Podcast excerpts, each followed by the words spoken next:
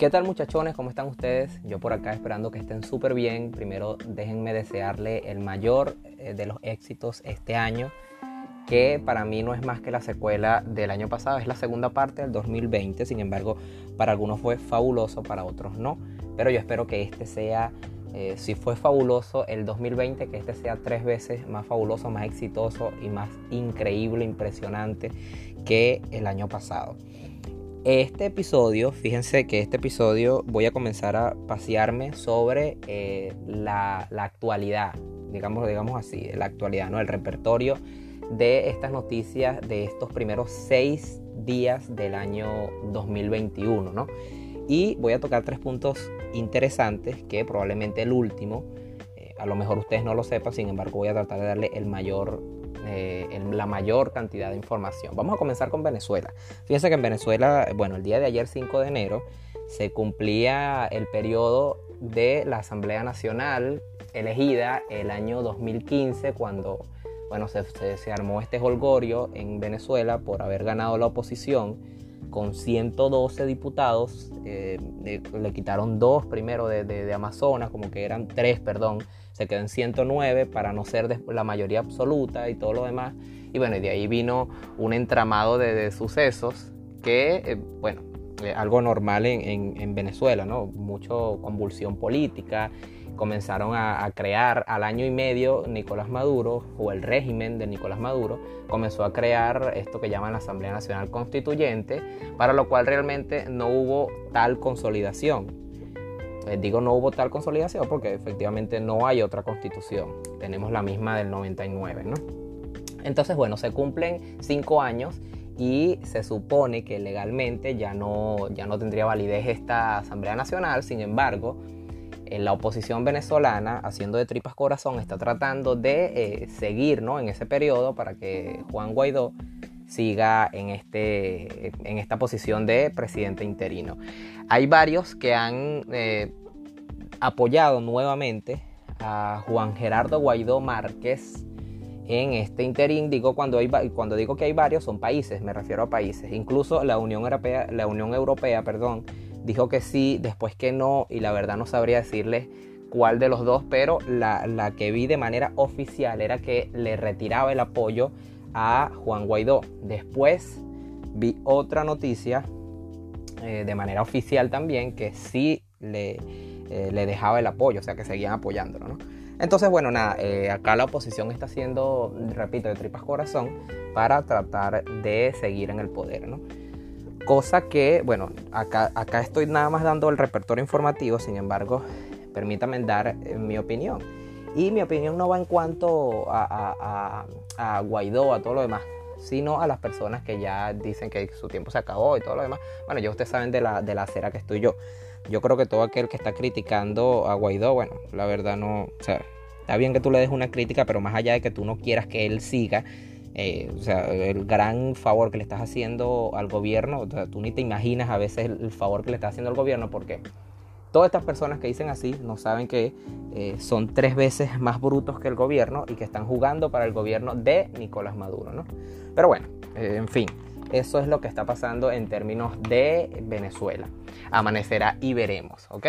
El otro punto, el más álgido de todos, que lo coloco en el medio, eh, es el de los Estados Unidos. Fíjense que hoy, 6 de enero, el Congreso de los Estados Unidos, como se hace siempre en toda la historia republicana de los Estados Unidos, hoy iban a terminar de ratificar, coloquemos todo esto entre comillas, ratificar la presidencia de Joe Biden, ¿ok?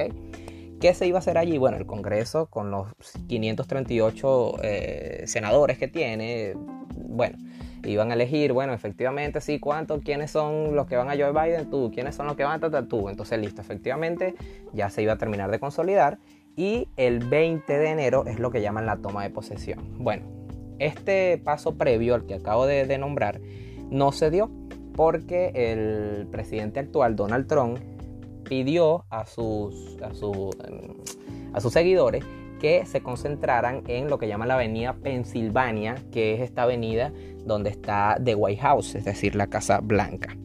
Bueno, luego de esto, eh, esto se salió de control y estos seguidores de Donald Trump quisieron entrar al Congreso, ¿no? Pero aquí vienen muchas cosas, muchas cosas. Porque fíjense, eh, discúlpenme que me adelante, pero toda la gente, la mayoría de la gente que entró de manera violenta es de el Antifa y de Black Lives Matter. ¿Qué pasa acá? No, más allá de que yo sea seguidor de Donald Trump, está demostrado que agarraron a mucha gente de Black Lives Matter y del Antifa haciéndose pasar por seguidores de Donald Trump y haciendo desastres en el Congreso para que le echaran la culpa a Donald Trump y de esta manera terminar de destituirlos ya a tan solo 14 días. O sea, imagínense ustedes lo, lo, desesperado que está el comunismo de sacar a Donald Trump del poder, ¿no? Incluso eh, hay una eh, hay una demócrata, que no se me viene el nombre de ella ahora mismo, que ella dijo que bueno, estaba ya en, los últimos detalles para que destituyeran a Donald Trump. Repito, a 14 días de entregar el poder, esto también coloquémoslo entre comillas, y ya y, están tratando de hacer lo imposible para que Donald Trump no termine su mandato, en fin, están desesperados porque Donald Trump no siga siendo presidente, ¿no? Entonces, bueno, eh, en ese en ese entramado de hechos que hubo hoy en el Congreso, muere Roberta Paulsen. ¿Quién es Roberta Paulsen? Era una seguidora de Donald Trump que, bueno, estaba allí apoyándolo y efectivamente ya logró entrar al, al Congreso y eh, en estas balaceras que se dan a diestra y siniestra, le dan un disparo a Roberta Paulsen, quien luego resulta, bueno, perdió la vida a las pocas horas de de este disparo que le dan a ella. El presidente Donald Trump se pronuncia, coloca en su Twitter que eh, llama a sus seguidores a que se vayan en paz para su casa, que eh, acuérdense que el Partido Republicano es el partido que hace eh, ejercer las leyes, los derechos, es el partido de la paz y nuevamente le pide a todos que se vayan a sus casas, ¿ok? Después de esto, de que Donald Trump simplemente tuiteara Twitter le censura la cuenta a Donald Trump, ¿ok? Bueno, recordemos que desde hace, desde el 3 de noviembre que, se dieron las elecciones presidenciales, lo que es Twitter, YouTube, eh, Facebook, todo esto eh, se une para estar en contra de Donald Trump y de alguna manera u otra lo han censurado, ¿no? De hecho, hay una red social de Twitter, eh, perdón, una red social que le está haciendo la, contraparte a Twitter, que es de, seguidores de Donald Trump que están abriendo esa, red social, ¿no? Pero ya eso es harina de otro costal. La cosa es que se sigue apostando a Donald Trump, sus, sus mayores seguidores siguen apostando a Donald Trump y dicen que el último día es el 20 de enero, un minuto antes de que se entregue la toma de posesión. Es decir, que hay muchos que dicen que esto va para largo, ¿ok? De la otra parte, de la parte de los demócratas dicen que esto es un golpe de Estado, que Donald Trump se quiere quedar con el poder. Bueno, esto de que se quiere quedar con el poder, digamos ustedes que político no se quiere quedar con el poder. Ese es el primer punto, ¿no?